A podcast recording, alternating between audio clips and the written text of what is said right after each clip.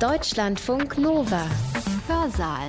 Am Mikrofon ist Hans-Jürgen Bartsch. Hier am Mikrofon ist man ja ganz einsam im Studio. Kein anderer Mensch. Das ist kurz mal fast wie alleine auf der Welt. Aber das täuscht natürlich. Ihr seid da draußen in Deutschland oder in Großbritannien oder noch weiter weg in den USA. Ja, die Satelliten und Digitaltechnik machen's möglich. Über Kulturgrenzen hinweg könnt ihr uns hören. Und tut das auch, das wissen wir.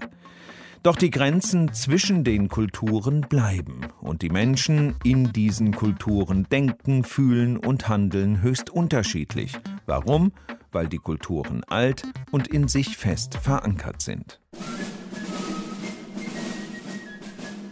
Tüchtig ist ein deutsches Lobeswort, das keinerlei Einschränkung impliziert.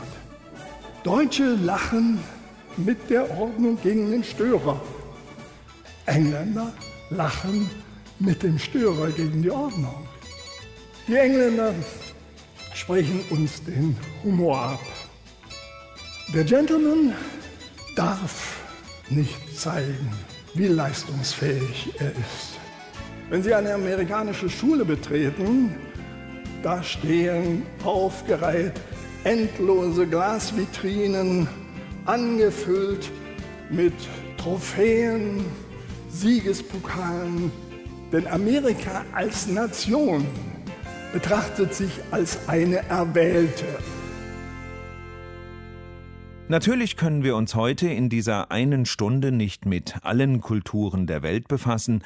Drei haben wir rausgepickt. Ihr habt sie gerade schon gehört. Die USA, Großbritannien und Deutschland. Was unterscheidet die drei Völker und warum? Hans-Dieter Gelfert, Professor für englische Literatur und Landeskunde an der FU Berlin, analysierte das am 26. August 2019 auf der Berliner Sommeruni. Das Feste im Flüssigen. Wie und warum sich bestimmte nationaltypische Einheiten der Kultur in Deutschland, England und Amerika ausbildeten. Ich fange mit der amerikanischen an, weil sie die jüngste ist einen ganz präzisen Beginn hat und deshalb leicht zu überblicken ist.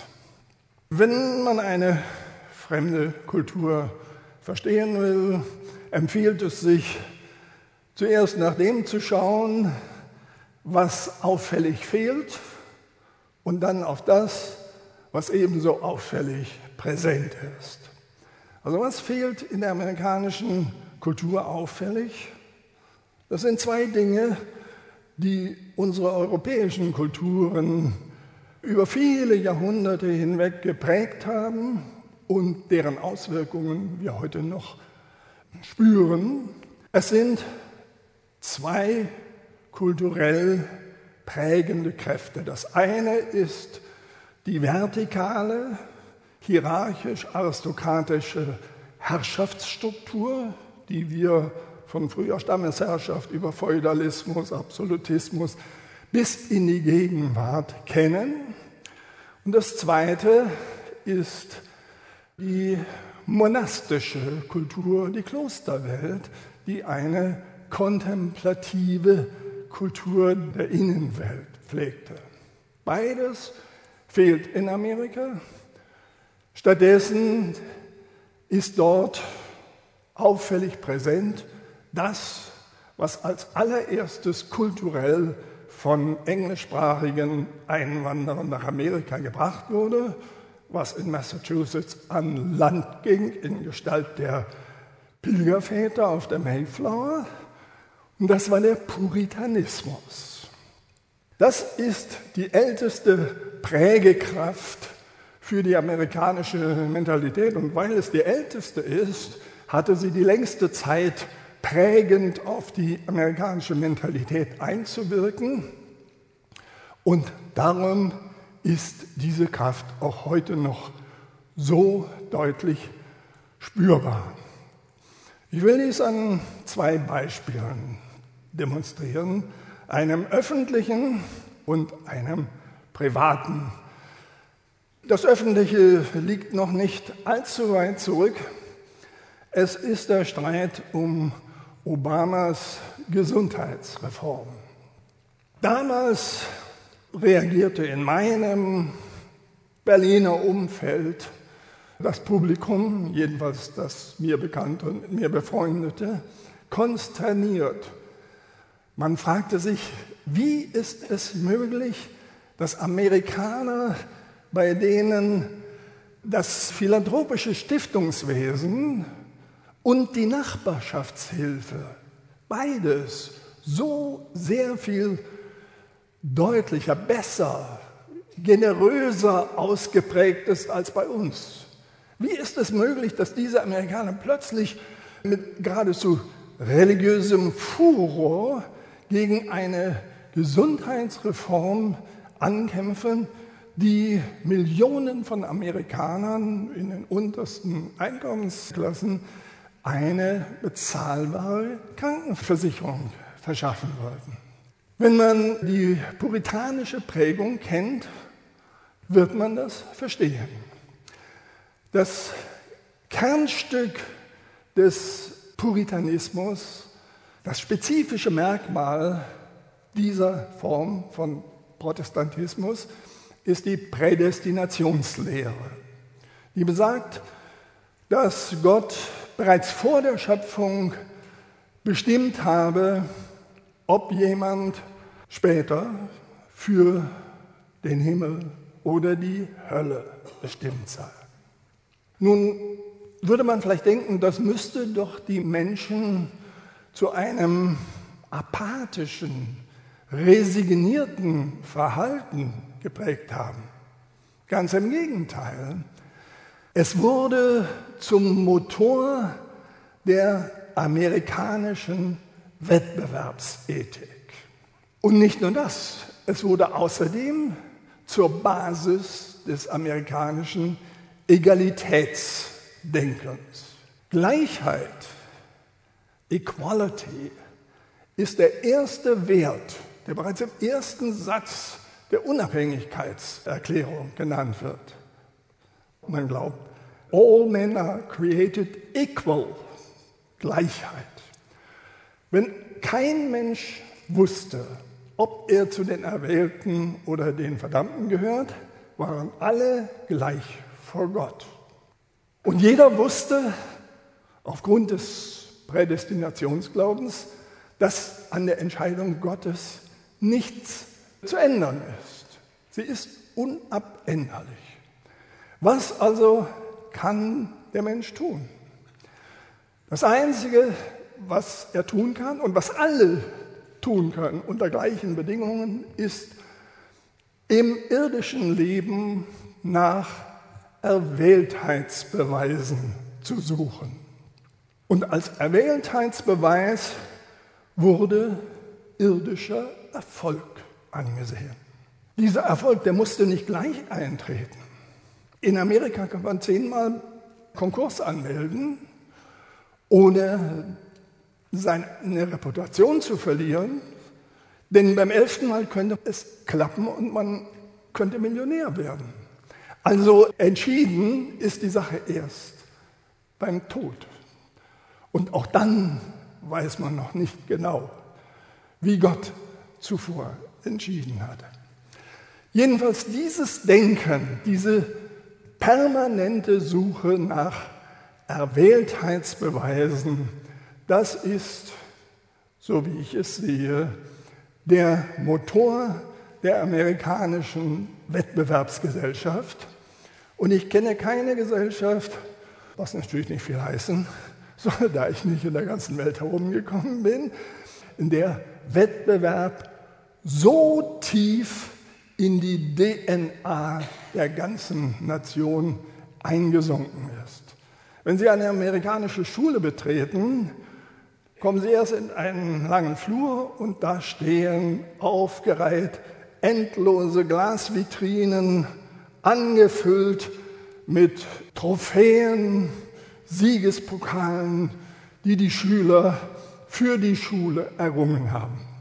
Amerikanische Schulen mögen akademisch intellektuell nicht die Besten sein, aber sie haben dieses eine Ziel, die Wettbewerbsfähigkeit ihrer Schüler durch permanente Motivation zu fördern. Deshalb wird in Amerika jede Leistung, die etwas herausragt, belohnt.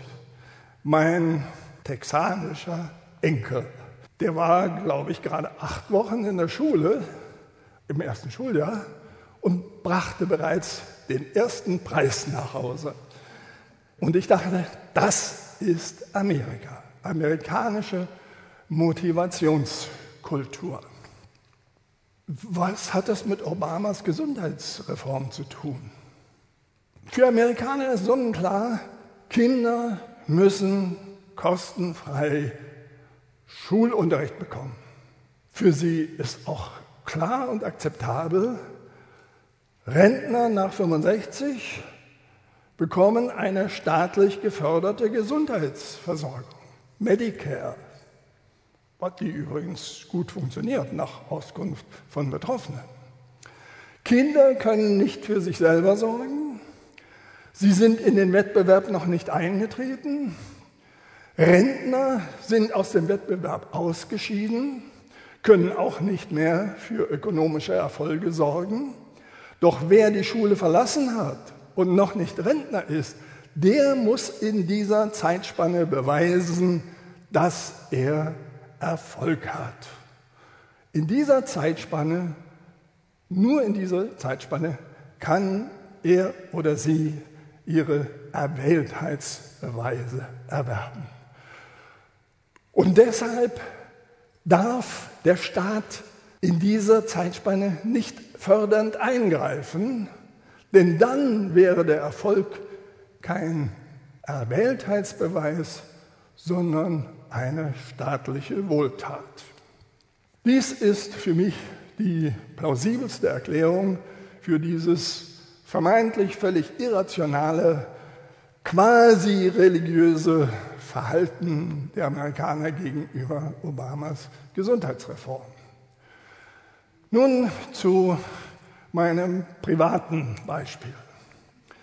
Ein Amerikaner, mein Co-Opa des besagten Enkels in Texas, längere Zeit City Manager eines kleinen Städtchens, nach der Pensionierung nur noch freiberuflicher Rancher, betreibt eine kleine Ranch. Er ist gewiss kein Puritaner, ein menschenfreundlicher, spendabler, aber wie es sich für einen Texaner gehört, im Übrigen stockkonservativer Mann. Der hat am Hinterausgang seines Hauses, da wo es zu seinem Vieh geht, so ein Küchenhandtuch hängen, wie es ja die mit den klugen Sprüchen drauf gibt. Darauf steht natürlich ironisch, aber nicht bedeutungslos, ein Spruch, der quasi sein Lebensmotto ist. In einem pseudo-biblischen Englisch steht dort, Everything cometh to him who waiteth, as long as he who waiteth worketh like hell while he waiteth. Das ist sein Lebensmotto gewesen, auch wenn es humoristisch ausgedrückt wird. Engländer und solche, die in der englischen Literatur bewandert sind, werden darin das Echo einer Zeile aus dem vermutlich berühmtesten kurzen Gedicht des größten englischen puritanischen Dichters hören, John Milton, der ein Gedicht über seine Erblindung geschrieben hat.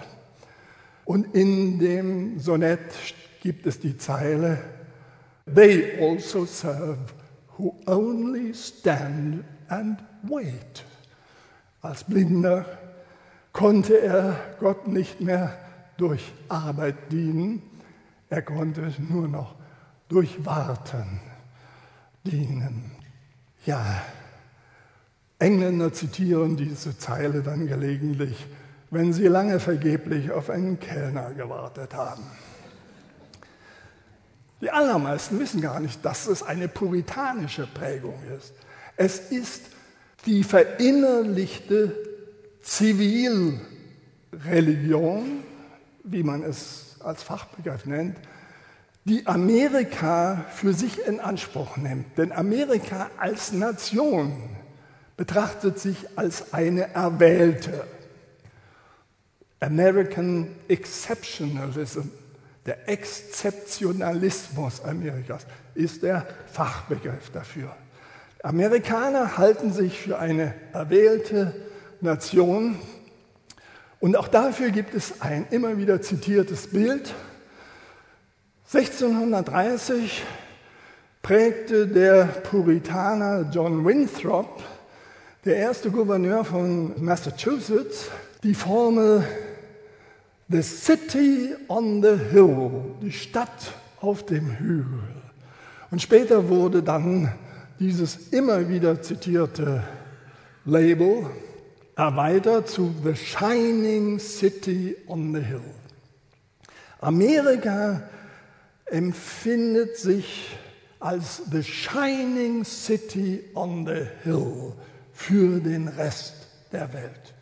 Das ist amerikanische Zivilreligion und weil es zivil ist, wird es überhaupt nicht mehr als Religion empfunden. Man hat es in den Genen, in der DNA der Nation. Nun, also die nächste Prägekraft ist das, was unter dem Begriff Frontier läuft. Frontier, Grenze.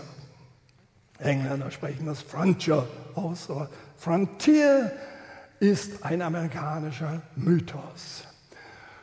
Gut 200 Jahre lang schoben die amerikanischen Siedler eine Grenze zwischen Zivilisation und vermeintlicher Wildnis vor sich her, bis diese Grenze schließlich den Pazifik erreichte und aufhörte, Grenze zu sein. An dieser Grenze bildeten sich typisch amerikanische Werte aus. Also Abenteuerlust, Unternehmungsgeist, Risikobereitschaft, Optimismus, Tatkraft, Nachbarschaftshilfe, alles das, was in Amerika heute noch ausgeprägt ist, wurde damals in die DNA der Nation eingeschrieben. Dann aber war die Grenze weg und der Wegfall der Frontier wurde als Verlust empfunden, bis Kennedy a new frontier verkündete, nämlich die Eroberung des Weltraums. Vorher, ein paar Jahre vorher, hatte bereits der Soziologe David Reisman in dem auch in Deutschland viel gelesenen Buch Die einsame Masse, The Lonely Crowd, hatte er bereits eine Last Frontier, eine letzte Grenze ausgemacht, die Sexualität. Nachdem alles andere, also der Krieg, die Jagd, die Wissenschaft, alles war rationalisiert. Es gab kaum noch Möglichkeiten, sich an dieser Herausforderung zu beweisen. Man musste vorher erstmal Diplome erwerben, lernen und äh, mit anderen kooperieren. Nur in der Sexualität gab es eben noch das unbetretene Neuland. Bis zum Fall des Eisernen Vorhangs war für die Amerikaner auch der Eiserne Vorhang noch eine Frontier. Denn jenseits der Frontier stand ein Feind, den zu besiegen sich die Amerikaner zutrauten. Denn sie sahen oben von der Shining City on the Hill herab auf den Rest der Welt, waren Vormacht auf der Seite des Guten und auf der anderen Seite war das, was domestiziert werden musste. Jetzt, nach dem Fall des Eisernen Vorhangs, waren plötzlich die Feinde zu Konkurrenten geworden, die in der gleichen Arena auftraten, in der sich alle anderen, eben auch die Amerikaner, beweisen mussten. Und das hat Amerika ins Taumeln gebracht. Das Widerlager war weg und die Feinde waren nur noch Konkurrenten. Jetzt hatte sich der Riss zwischen der guten Welt und der jenseits des Vorhangs, hat sich dieser Riss ins Innere der Nationen verlagert. Und jetzt kämpfen zwei polarisierte Hälften der Nation darum, wer das Anrecht hat, sich als the shining city on the hill zu präsentieren. Ich hatte eben das Wort domestizieren benutzt. Die Grenze hat auch Amerikas Verhalten zur Natur geprägt. Während in Europa im 18. Jahrhundert, zuerst in England, dann unter englischem Einfluss in Deutschland, eine romantisch sentimentale, mütterliche Naturvorstellung aufkam, Klopstock, schön ist Mutter Natur, deiner Erfindung Pracht, über die Fluren verstreut. In Amerika war die Natur eine bedrohliche Gegensphäre, die besiegt, unterjocht und domestiziert werden musste. Und auch das prägt noch heute das amerikanische Verhältnis zur Natur und macht sich in der grünen Bewegung dort bemerkbar. Und nun will ich mich den Briten zuwenden. Fast noch mehr als der Widerstand gegen Obamas Gesundheitsreform hat uns vor Jahren das Verhalten der Briten irritiert hier in Deutschland. Wie können ausgerechnet die Briten die fleischgewordene praktische Vernunft, den Common Sense schlechthin verkörpern, für sich in Anspruch nehmen. Und wir glauben es ihnen ja, sonst hätten wir das Wort Common Sense nicht in unsere Sprache übernommen. Wie können ausgerechnet diese Briten eine so unvernünftige Maßnahme wie den Austritt aus der EU beschließen, wenn auch nur mit knapper Mehrheit? Dabei hat Rationalität in England eine viel längere Tradition als auf dem Kontinent. Und zwar eine bestimmte Art von Rationalität, nämlich eine realitätsnahe, an den empirischen Dingen orientierte Rationalität. Der letzte und größte, der diese philosophische Sicht formulierte, war der Schotte David Hume im 18. Jahrhundert. Doch wenn man von da zurückgeht, vor ihm John Locke, davor Thomas Hobbes, davor der gleichaltrige Zeitgenosse Shakespeares Francis Bacon, alle Repräsentanten englischer Rationalität.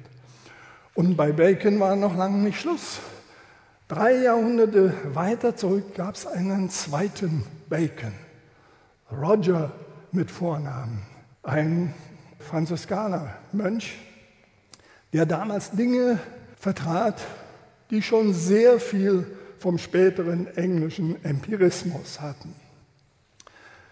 Wie kam es dazu, dass England so früh diese ausgeprägtere Form von Rationalität zeigte, während auf dem Kontinent zum Beispiel etwas, was in England weitgehend fehlt, blühte, nämlich dogmatische Rationalität in der Scholastik und irrationale Mystik, die im deutschen Mittelalter eine große Rolle spielt.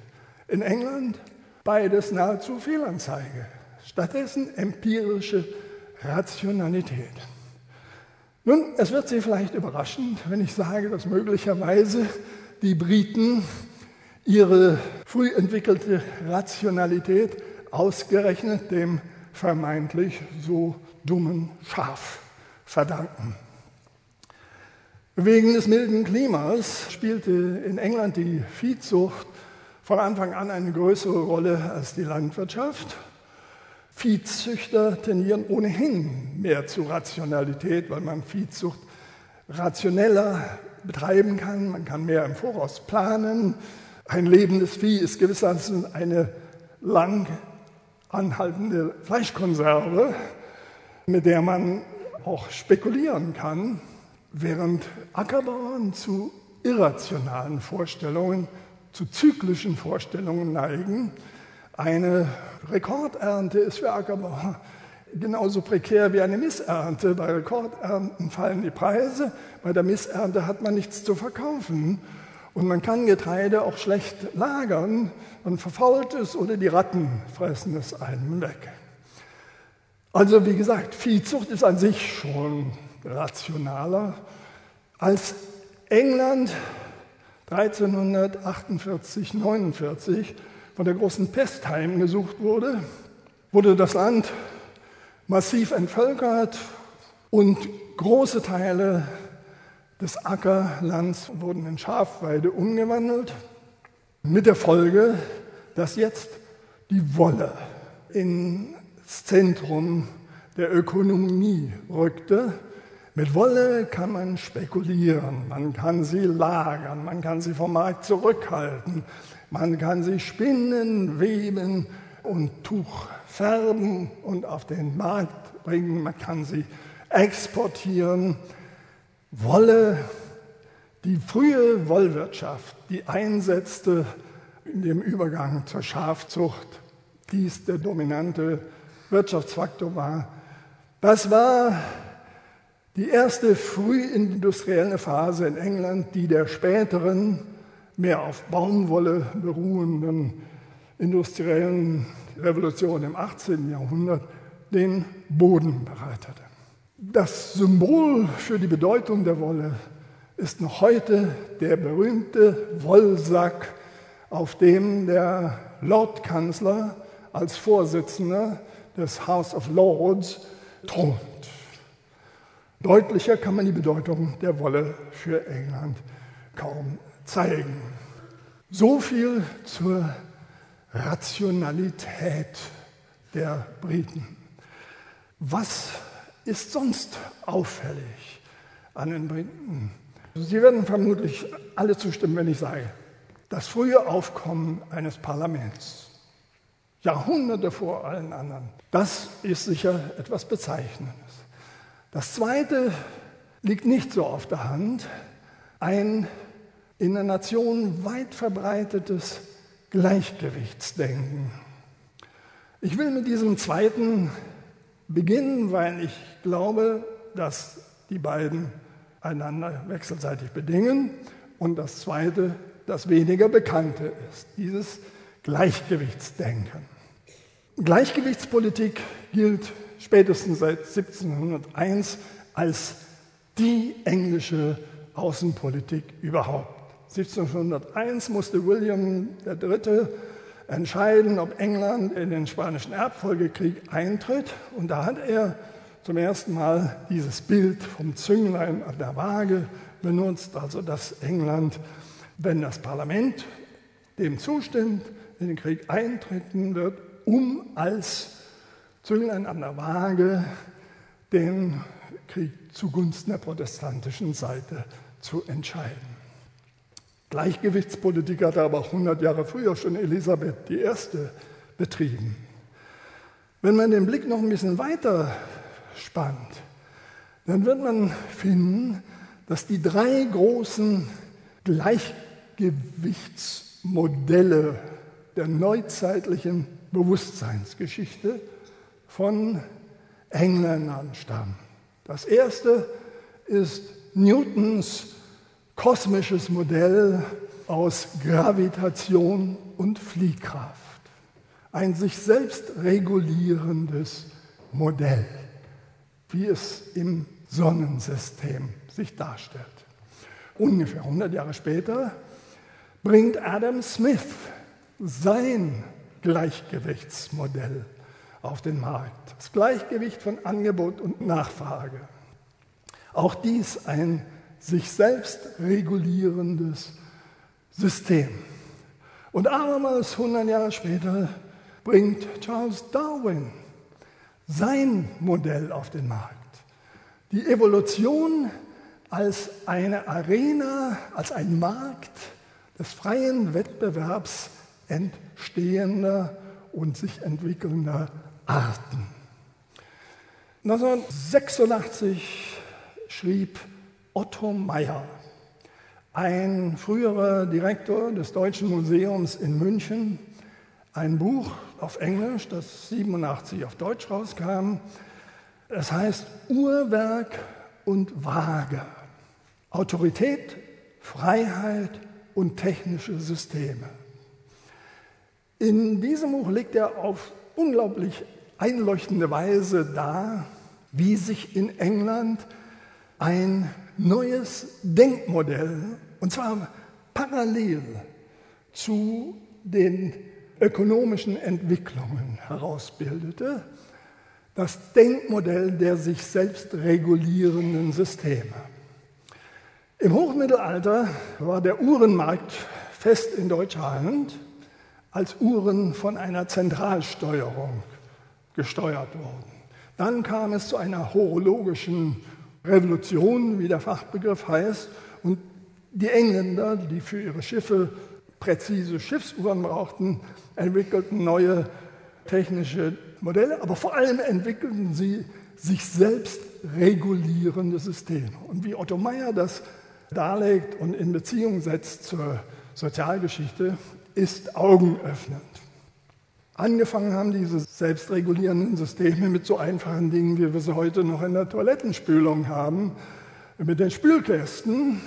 Doch später kam dazu ein selbstregulierendes Steuerungselement, ohne dass die keine Dampfmaschine funktioniert hätte, nämlich der Fliehkraftregler, der hoher Geschwindigkeit ein Ventil öffnet und dadurch Dampf rauslässt, sodass sich die Geschwindigkeit, die Drehzahl regulieren lässt.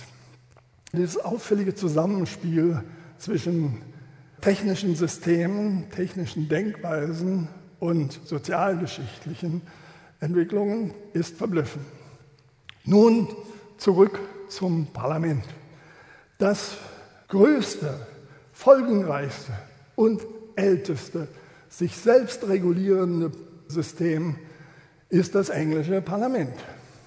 Es trat 1295 zum ersten Mal in einer Zusammensetzung zusammen, die bis ins 19. Jahrhundert kaum verändert wurde. Darin war der Hochadel, der Klerus, der niedere Adel und die Städte vertreten. Schon früh taten sich in dieser eigentlich vertikalen Schichtung oder Pyramide der niedere Adel und die Städte zusammen. Und im 14. Jahrhundert trafen sie sich dann auch getrennt vom Rest des Parlaments in einem separaten Haus, dem Unterhaus. Von diesem Unterhaus gingen bereits unter Elisabeth die entscheidenden Impulse aus, die politische Initiative. Elisabeth holte alle ihre wichtigen Berater, mit Ausnahme des Admirals, für den sie den Hochadel vorzog, holte sie aus dem niederen Adel.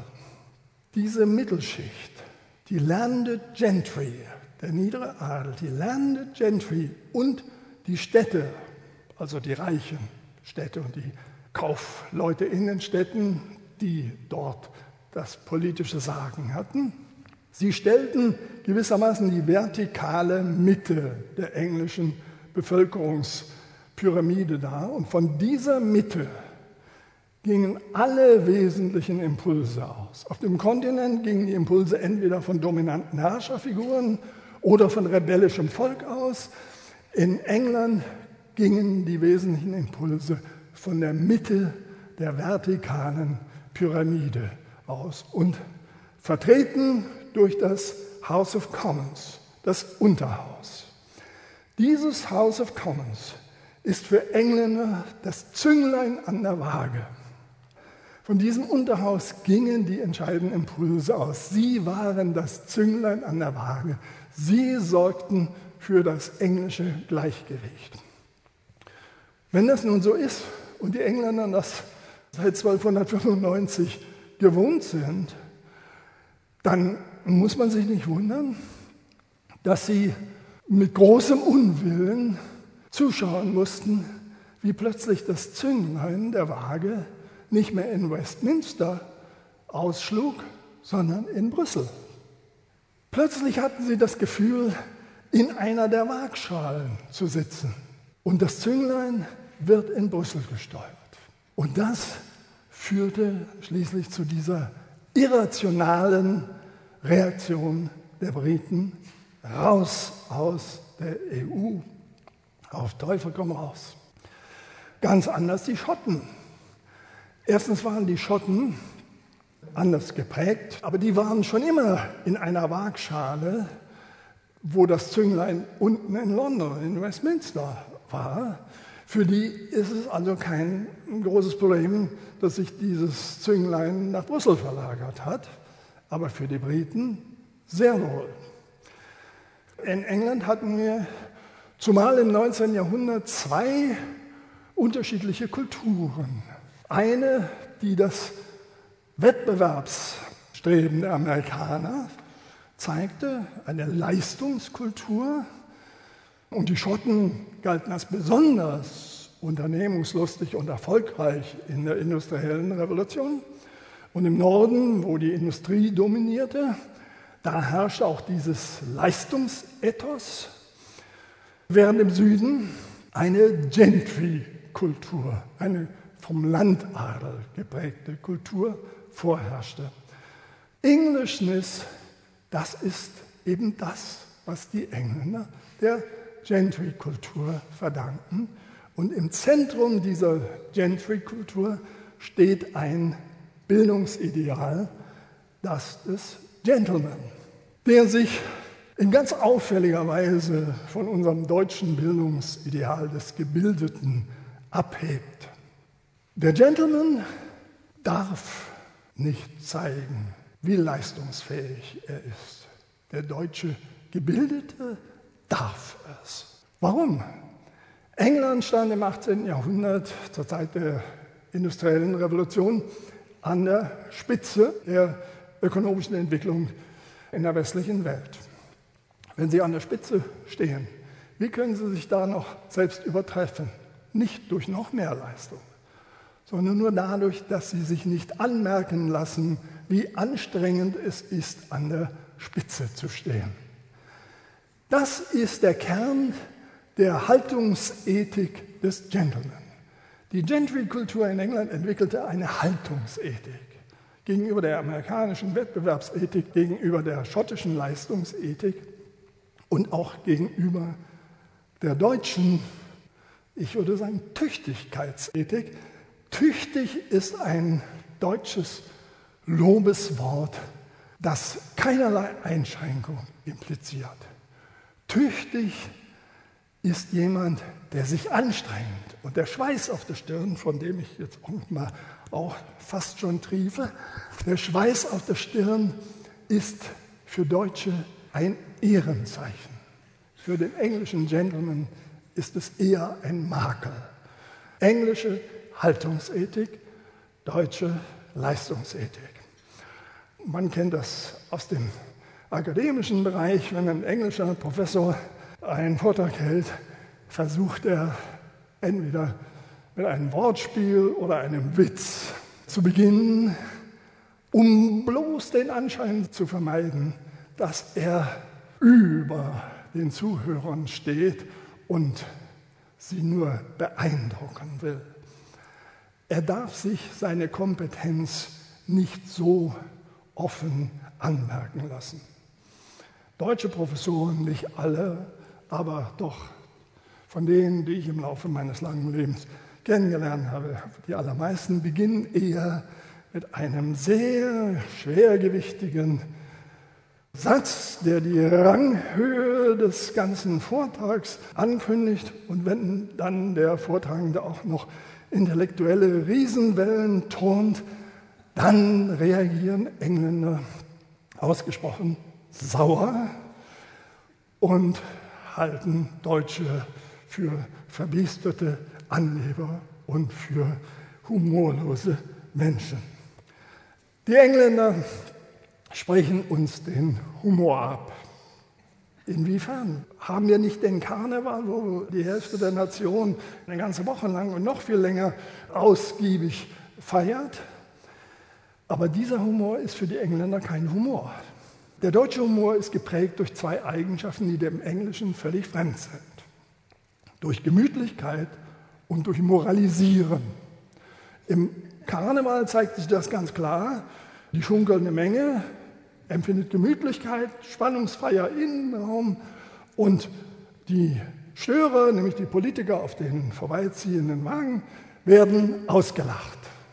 Das Auslachen ist das Prinzip des typisch deutschen politischen Kabaretts. Man lacht die Störer hinaus. Deutsche lachen mit der Ordnung gegen den Störer. Engländer lachen mit dem Störer gegen die Ordnung. Und das ganz regelmäßig. Der englische Humor ist anarchisch, widerborstig, er ist grausam, wie der gebürtige Ungar und naturalisierte Brite Mikesh es bezeichnete. Ein grausamer Humor. Solch einen Humor hatten wir in Deutschland auch einmal. Was ist denn überhaupt Humor? Humor ist eine Sozialstrategie zur gewaltfreien Lösung von zwischenmenschlichen Spannungen. Kant definiert das Lachen als die plötzliche Auflösung einer gespannten Erwartung in nichts. Nun, wo ist diese Sozialstrategie nötig? Da, wo Menschen auf engem Raum zusammenleben, in den Städten. Deshalb blühte im Spätmittelalter überall zur Zeit der aufblühenden Städte eine ausgeprägte Lach- und Humorkultur. Der Bürger lachte gegen die Obrigkeit, gegen den Adel, gegen den Klerus, gegen den Konkurrenten in den eigenen Reihen, gegen den tummen Bauerntölpel. Er lachte Grausam, gnadenlos, ohne Mitleid. Es ging darum, sich mit Humor Ellbogenraum zu verschaffen. Damals hatten wir geradezu eine Inkarnation dieses Humors, nämlich Till Eulenspiegel, dessen Streiche übrigens auch in den Nachbarvölkern gelesen wurden. Es war ein Stadtbürgerhumor. Dieser Humor verschwand, als die deutschen Städte im Dreißigjährigen Krieg in Schutt und Asche gelegt wurden. Seine Wiederauferstehung erlebte der deutsche Humor nicht als Stadtbürgerhumor, sondern als Staatsbürgerhumor. Jetzt ging es darum, einen spannungsfreien Innenraum zu schaffen, in dem man sich wohlfühlt. Und die Störer dieser Ordnung werden moralisierend hinausgelacht. Von da bis in die Mitte des 20. Jahrhunderts waren Gemütlichkeit und Moralisieren typische Merkmale des deutschen Humors. Gemütlich ist ja ein so typisches deutsches Wort, dass die Engländer und Amerikaner es in ihren Wörterbüchern als Fremdwort benutzen. Inzwischen haben auch wir wieder unseren alten Eulenspiegel-Humor reimportiert Monty Python und andere, die finden ja bei uns viele Anhänger. Wir haben sozusagen zwei Humore, den alten deutschen Gemütlichkeits- und moralisierenden Humor und den respektlos anarchischen der westlichen Welt, also Stadtbürger- und Staatsbürgerhumor. Aber in unseren Medien findet man allenthalben noch Gemütlichkeit und Moralisieren in großer Fülle. Dann habe ich Tüchtigkeit und gemütlich als zwei typisch deutsche Wörter genannt. Ich will ein drittes hinzufügen, Geborgenheit. Wenn Sie im Internet nachschlagen, werden Sie finden, dass das Wort als so typisch deutsch bezeichnet, dass es nur ganz wenige Sprachen gibt, wo es ein Äquivalent dafür gibt, für Geborgenheit. Die deutsche Kultur der Innerlichkeit, die wir von der Romantik bis in die unseligen Zeiten des Dritten Reichs hatten oder zumindest zu pflegen versuchten. In dieser Kultur der deutschen Innerlichkeit spielte Geborgenheit eine enorme Rolle. In einem Buch von Hermann Glaser über den deutschen Spießer stieß ich auf ein Zitat, bei dem er leider nicht die Quelle angegeben hat, aber ich hoffe, dass er richtig zitiert hat. Er zitiert dort den Reichsarbeitsführer Robert Ley, der eine Rede gehalten hat und da an das seine Zuhörer sagt, warum liebt der deutsche Mensch Adolf Hitler so unsäglich? Und er gibt sich selbst die Antwort, weil er sich bei Adolf Hitler geborgen fühlt. Warum sehen sich die Deutschen nach Geborgenheit? Und auch heute noch ist unser Leitwert Sicherheit. Der Leitwert der Amerikaner ist zunächst mal Gleichheit und dann natürlich auch Freiheit. Der Leitwert der Engländer ist Freiheit. Seit der Magna Carta, obwohl das ein Feudaldokument war, aber Magna Carta Libertatum, also die große Charta der Freiheiten von Feudalherren, trotzdem führen die Engländer ihr Freiheitspathos auf die Magna Carta zurück. Für uns ist Sicherheit der leitende Wert. Die Engländer konnten sich ihr Freiheitspathos leisten. Sie saßen geschützt auf einer Insel, die seit 1066 nie mehr von einer fremden Macht betreten wurde. Infolgedessen war für sie der ärgste Feind die eigene Obrigkeit. Und deshalb musste Wilhelm III. nach der glorreichen Revolution bei seiner Thronbesteigung die Bill of Rights akzeptieren, die ihm das Halten eines stehenden Heeres verbot. Ein stehendes Heer zu Friedenszeiten war verboten. Und noch heute muss das Bestehen der englischen Armee jedes Jahr bei der Parlamentseröffnung neu genehmigt werden. Das gilt nicht für die Flotte, denn die Flotte schützt das ganze Land. Aber die Armee hätte zur Unterdrückung des eigenen Volks eingesetzt werden können und deshalb musste sie unter Kuratell gestellt werden. Für die Deutschen ist Sicherheit das Wesentliche. Auch wir leben, bildlich gesprochen, auf einer Insel, auf einer sehr flachen, die von außen her leicht von fremden Mächten überschwemmt werden kann.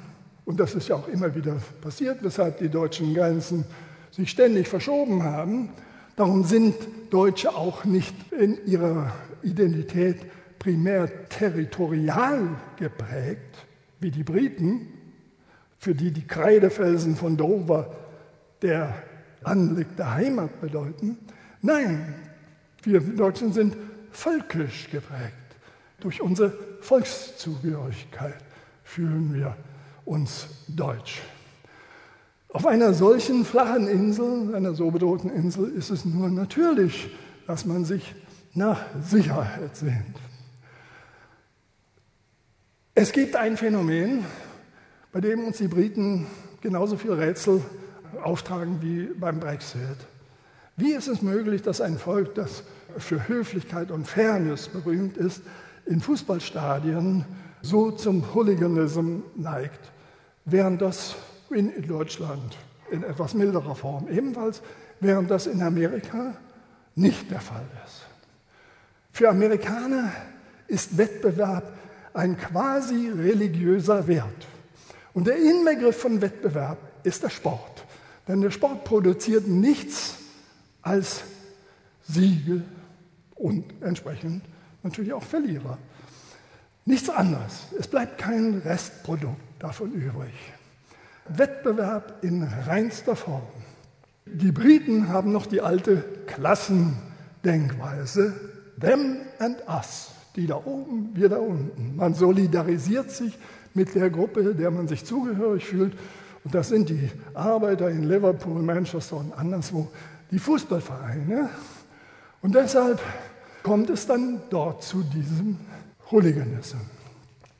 Wenn nun Wettbewerb so einen Wert hat und diese Wirkung wie in Amerika hat, sollten wir dann nicht alle das gleiche Wettbewerbsethos unterschreiben. Dem Wettbewerb verdanken wir schließlich unseren gesamten Fortschritt, alle Segnungen der Technik. Ja, der Wettbewerb wäre wunderschön, wenn die Ressourcen der Erde unbegrenzt wären. Dann wäre Wettbewerb immer produktiv. So aber kann das nicht sein, denn die Ressourcen sind begrenzt und was hinzukommt, im Sport hat der Wettbewerb immer eine Ziellinie, also entweder beim Rennen eine Ziellinie oder eine Anzahl von Versuchen oder eine Zeit, innerhalb derer eine bestimmte Leistung erbracht werden muss. Der Wettbewerb wird immer neu gestartet. Aber wenn die ganze Welt sich in einem ökonomischen Wettbewerb befindet, dann wird der Wettbewerb nicht mehr neu gestartet, er geht unendlich weiter. Und wenn der Wettbewerb unendlich weitergeht, dann ist es unvermeidlich, dass der Abstand zwischen der Spitzengruppe und den Abgehängten immer größer wird. Nun höre ich immer wieder, dass die Leute das Wort abgehängt ungern benutzen. Ich finde, es ist die treffendste Bezeichnung für das, was wir in der Welt zurzeit erleben. Der Abstand zwischen der Spitzengruppe und den Abgehängten muss größer werden, wenn die Hälfte der Deutschen zum Beispiel das gesamte Einkommen zum Lebensunterhalt verbraucht, sind sie am Ende ihres Lebens genauso mittellos wie am Anfang. Und diejenigen, die nicht alles verbrauchen, vermehren unaufhaltsam ihren Besitz. Also muss der Abstand immer größer werden. Und das führt zu Ressentiments, zu politischer Unruhe. Wie ist dem entgegenzuwirken? Ja, eigentlich nur, indem man den Wettbewerb drosselt. Wenn wir fast alles, was wir produzieren, durch Konsum in Müll verwandeln und die letzten Reste unseres Mülls im Erdreich, im Grundwasser, im Weltmeer und in der Atmosphäre entsorgen, dann sollten wir bedenken, ob wir nicht einfach das Tempo des Wettbewerbs reduzieren. Eine schöne Träumerei. Es gab immer in den großen Hochkulturen zwei Kulturformen. Neben der Vita activa gab es immer die Vita contemplativa. Das Klosterwesen, von dem ich sprach, was in Amerika fehlt. Die Universität könnte so eine Sphäre der Kontemplation sein, aber sie ist heute eine Leistungsindustrie, in der Wissenschaft rund um die Uhr betrieben wird. Die kontemplative Seite ist aus unserer Weltkultur verschwunden. Sie wäre vielleicht die einzige Möglichkeit, uns noch vor dem ökologischen Kollaps zu retten. Wenn alle Menschen bereit wären, sich mit dem zufrieden zu geben, das für ein entbehrungsfreies Leben mit ausreichendem Alltagsluxus nötig wäre, dann wäre die Welt ökologisch gerettet, aber ökonomisch würde sie innerhalb weniger Wochen kollabieren. Genug ist genug. Oder auf Englisch klingt es ein bisschen poetischer. Enough is as good as a feast. Genug ist so gut wie ein Festessen.